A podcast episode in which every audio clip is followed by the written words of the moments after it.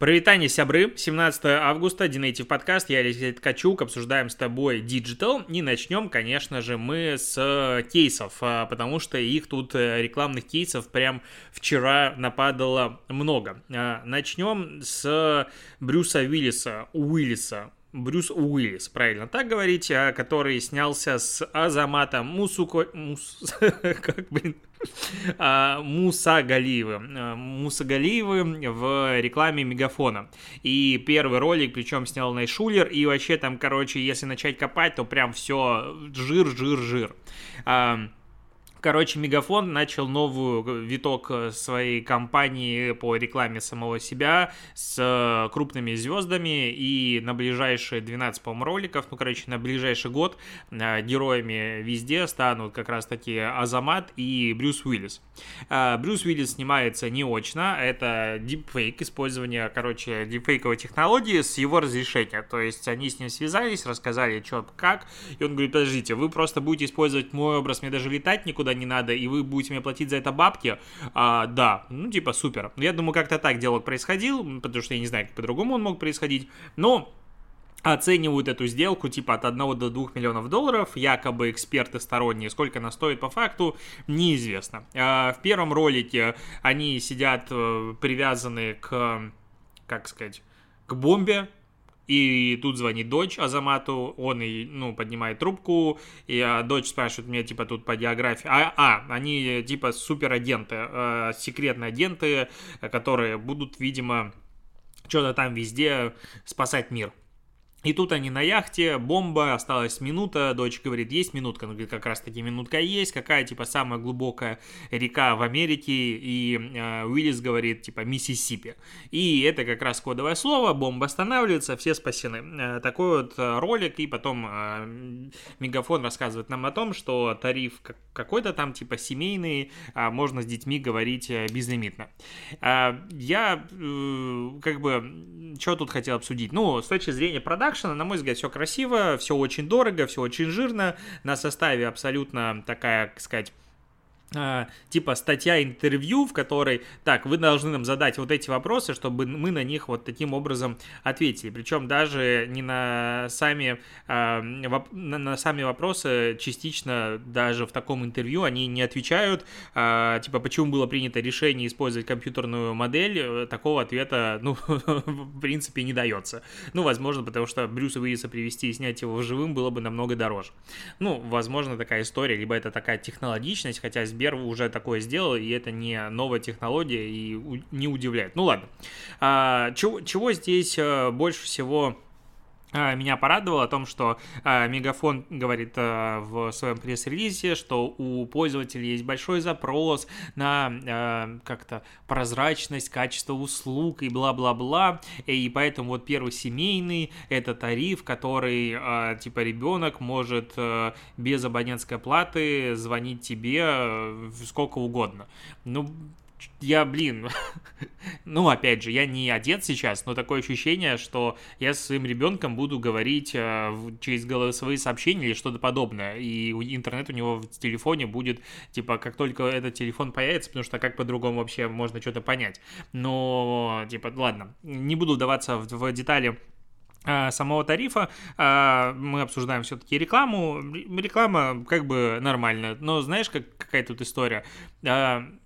Какая-то она очень стандартная. Ну, то есть, прям вообще, в принципе, вся реклама на телеке, как будто бы это, э, ну, супер дефолтная история, потому что, ну, вот рядом есть параллельно, допустим, новая реклама банка Уралсиб, э, которые они используют Максима Галкина, и если почитаете, опять же, пресс-релиз, э, руководитель дирекции креативного сопровождения, директор по стилю банка Уралсиб, э, Данила Разуваев, директор по стилю банка Уралсиб.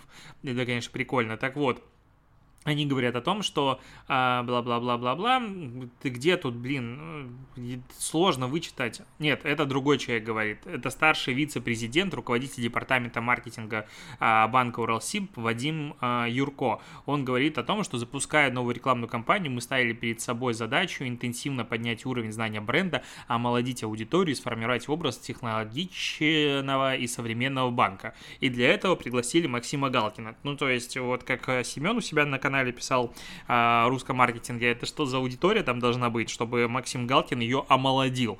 И, ну, судя по тому, как Алиэкспрессу зашло, и сотрудничество с Галкиным, как я понимаю, было в целом эффективно, а, и здесь я ничего не имею против Максима, он а, а, имеет огромную узнаваемость а, в своей целевой аудитории, и в целом многие его знают, опять же, использовать его в рекламе очевидно нормально, но омолодить аудиторию, омолодить аудиторию шутками а, про Галкина выключаем и думаем головой, ну, вы come on. Причем еще э, сама реклама как бы поднимает э, важный вопрос, но она тупая.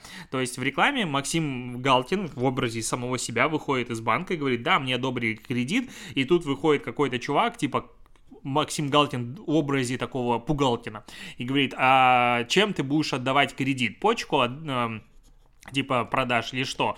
Ну, в целом, абсолютно адекватная э, инсайт, что люди боятся брать кредиты, потому что не понимают, как его будет дальше отдавать. На что Максим Галкин, знаешь, что отвечает? Что получить кредит легко, типа нужно всего лишь два документа, и процентная ставка там типа 5-6%, неважно, 6%.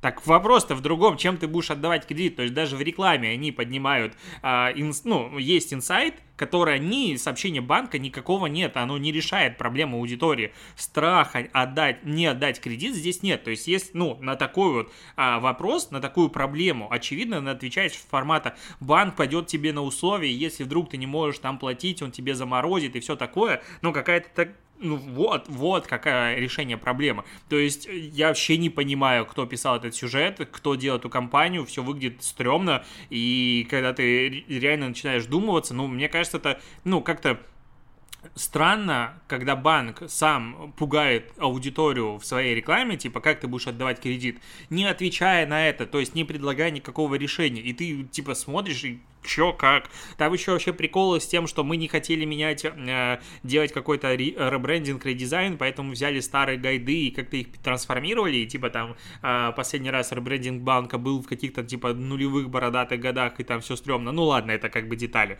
А, но вот это вот конкретно э, как бы подход очень странный. А, то есть, ну, блин, типа наши а, пользователи боятся плавать на кораблях, поэтому они не покупают а, туры через, не знаю, Финский залив.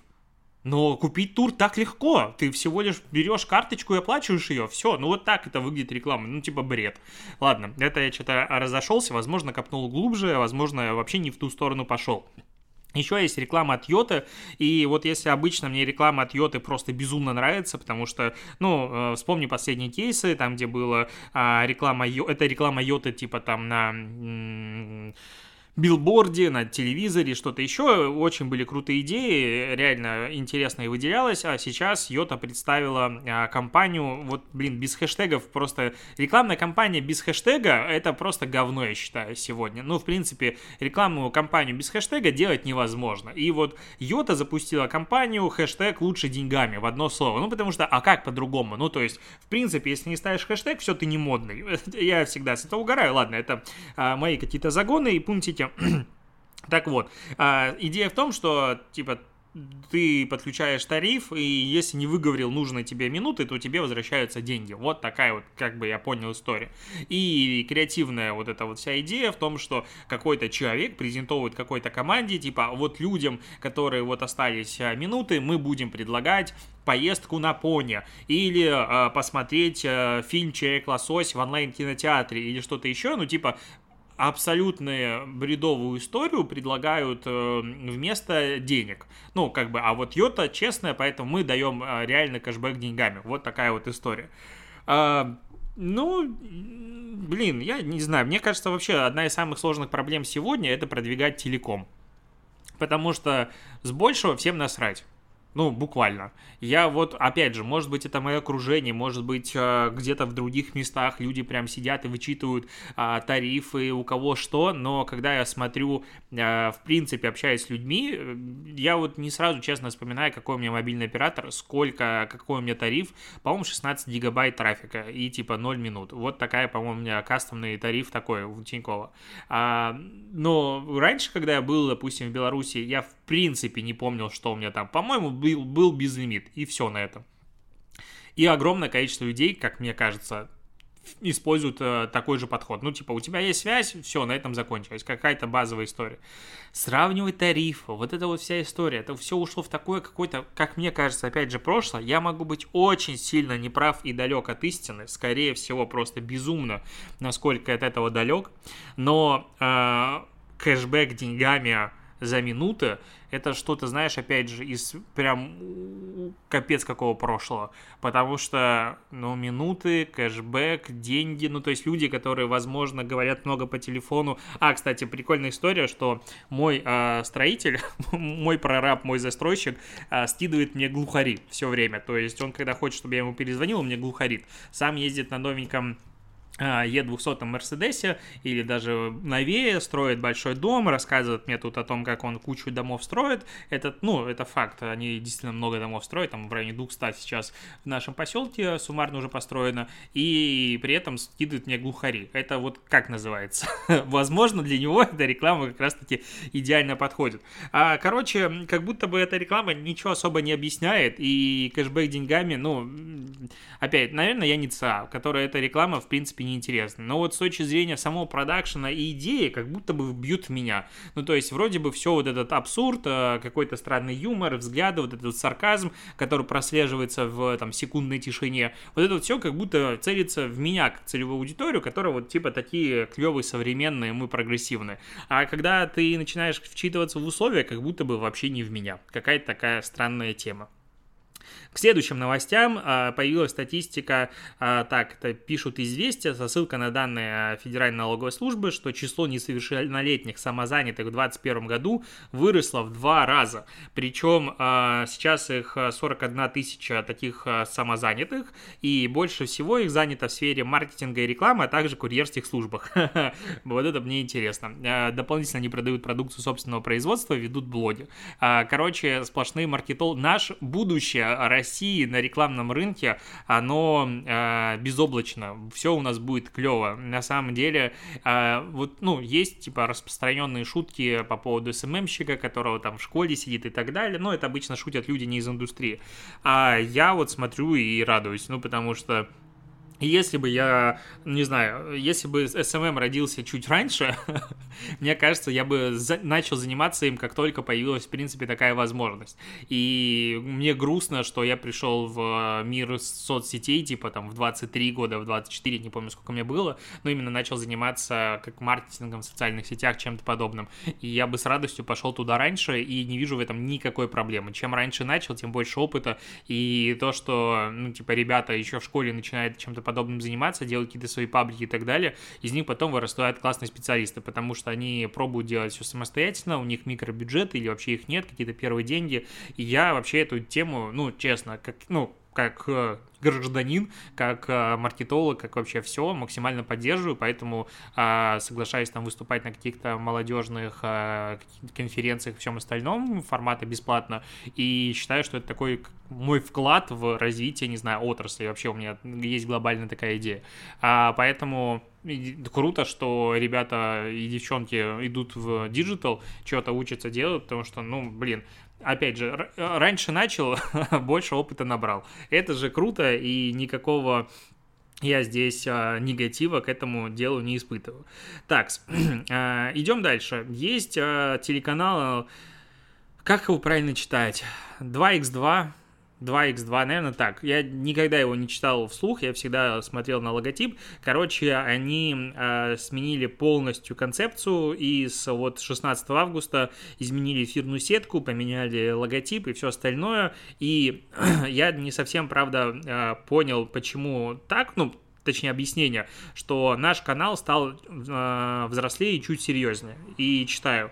Например, запустится тематический блог про Японию Аруда ТВ от эксперта по косплею Кати Миросол. Она будет выходить по четвергам с понедельника, а, по вечерам с понедельника по четверг.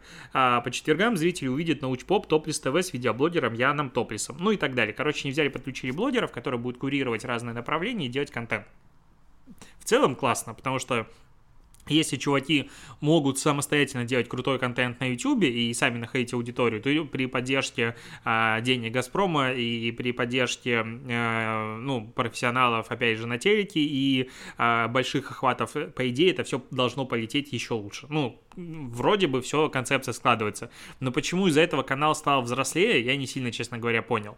Э, они отказались, правда, от своего слогана, как я понимаю, э, как там было, не взрослеет эта ловушка. И народ начал в комментариях дико обсуждать о том, что а, вот, какого хрена вы смотрите мультики или там тратите деньги на всю фигню, вот сейчас а, современные поколения стали типа не такими, как раньше, и вспомните, чем а, ваши сверстники занимались в 90-е годы. Ну вот это вот я типа офигела, что об этом пишут на, на VC, а, и ну что-то не туда как будто бы пошел э, разговор в комментах, потому что, ну, обновление канала и то, что они будут делать собственную э, взрослую анимацию, это тоже один из их планов. Ну, круто, потому что я, допустим, вот э, от Рика Морти просто тащусь безумно. Я купил тут все их комиксы, сборники, и, кстати, прочитал, вчера дочитал, ну, или как правильно, комиксы дочитал, дочитал первый том из, типа, первого 15 выпуска, в кайфанул, ну, то есть я лежал и прямо ржал, когда читал комиксы.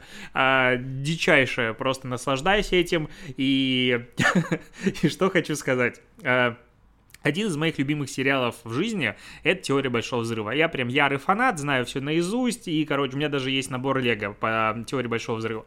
Вот, и я, короче, когда его смотрел, всегда кайфовал, что чуваки, блин, могут ходить в магазин комиксов, что-то там покупать. Ну, короче, я комиксами не увлекался, но в целом-то Дикс это, как сказать, а, движение, я всегда чувствовал себя вот им, рядышком, что там чуваки могут купить себе меч Звездных войн за какие-то безумные деньги и кайфануть. И вот сейчас я нахожусь примерно в том же состоянии в возрасте, когда я уже могу и все еще хочу позволить себе всякую такую хрень.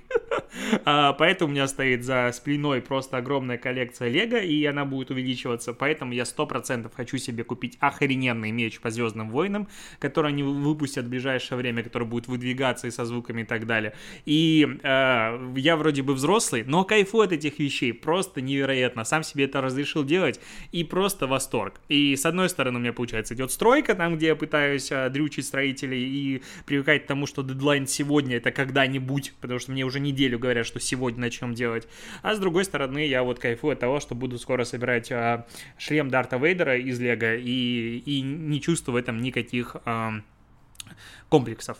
Так, а, еще есть, а, короче, тут новость про компанию Ernst Young. Это аудиторская консалтинговая компания. Так вот, и они перешли на общение с клиентами через дипфейки самих себя.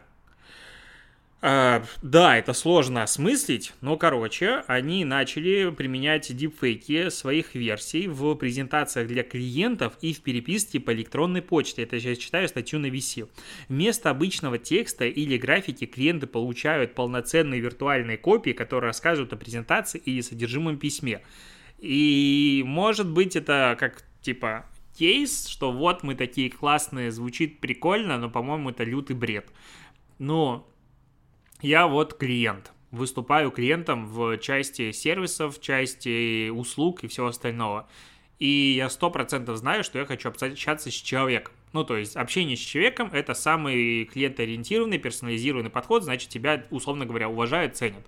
Если мне присылают а копию хреново работающую, потому что этот дипфейк обучен на 40 минутах и часто косячит, а, которая читает просто текст машинным каким-то голосом и пытается изображать какие-то эмоции, ну, чем меня это должно порадовать?